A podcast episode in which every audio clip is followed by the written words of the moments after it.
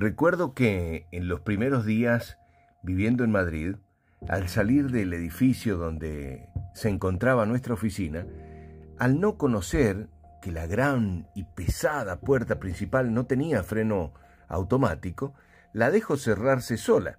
Pero al salir veo ingresar una señora mayor, a quien le digo en voz alta, al ver cerrarse la puerta con fuerza, Guarda, guarda, guarda. Al darme cuenta que la gran puerta no se detenía y por inercia iba a toda marcha hacia el cuerpo de la señora, finalmente el gran portal de, de mucho peso dio de lleno en el cuerpo de la señora y solo pude eh, amortiguar con mi cuerpo su impacto en el piso. Golpeada, asustada, pero sin más consecuencias visibles que un mal momento, le pregunto, ¿no me escuchó? A lo que responde que sí, lo había hecho, pero que no entendía lo que yo decía. En España, el término guarda no se vincula a cuidado, peligro, atención, como sí se entiende en Argentina, lugar de mi procedencia. Por eso, a mis palabras de advertencia, no las entendió. Si yo hubiera dicho, cuidado, seguro la señora no hubiera avanzado para que la puerta impacte en ella. Este sencillo ejemplo personal nos deja ver el increíble valor de las palabras.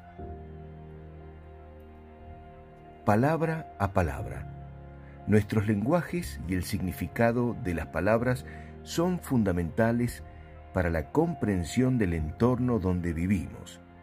Tener un rico vocabulario permite a las personas poder explicar con más precisión sucesos, superar malos entendidos, ilustrar a los menores o simplemente ser comprendidos. Te escuchan. Recordar que a nuestro alrededor personas que nos conocen y que no saben aún de nosotros nos están escuchando. Hablar bien tiene que ver con tu cultura, con tu lectura, con tu dicción, con tus ganas de hacerlo bien. Y debo decir que una palabra oportuna, un discurso elocuente o simplemente precisión en tu testimonio puede marcar una gran diferencia. Escucha atenta. Al contexto cultural del que hablamos, me animo a decirles que debemos sumarles un alto nivel de escucha. Una persona que no interrumpe a otra es una persona que sabe comunicar, porque sabe escuchar. Mientras una persona escucha, puede estudiar atentamente al que habla, sin silenciarlo, y menos competir por un poco o todo el protagonismo verbal. Entusiasmo y pasión. La palabra oportuna es clara, simple y precisa.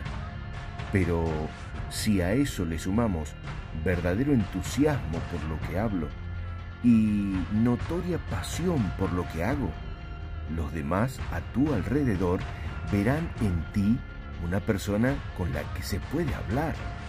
Y debo decirte que si somos útiles inicialmente a una sola persona al frente tuyo, el valor de la palabra ya cobra un verdadero sentido. todo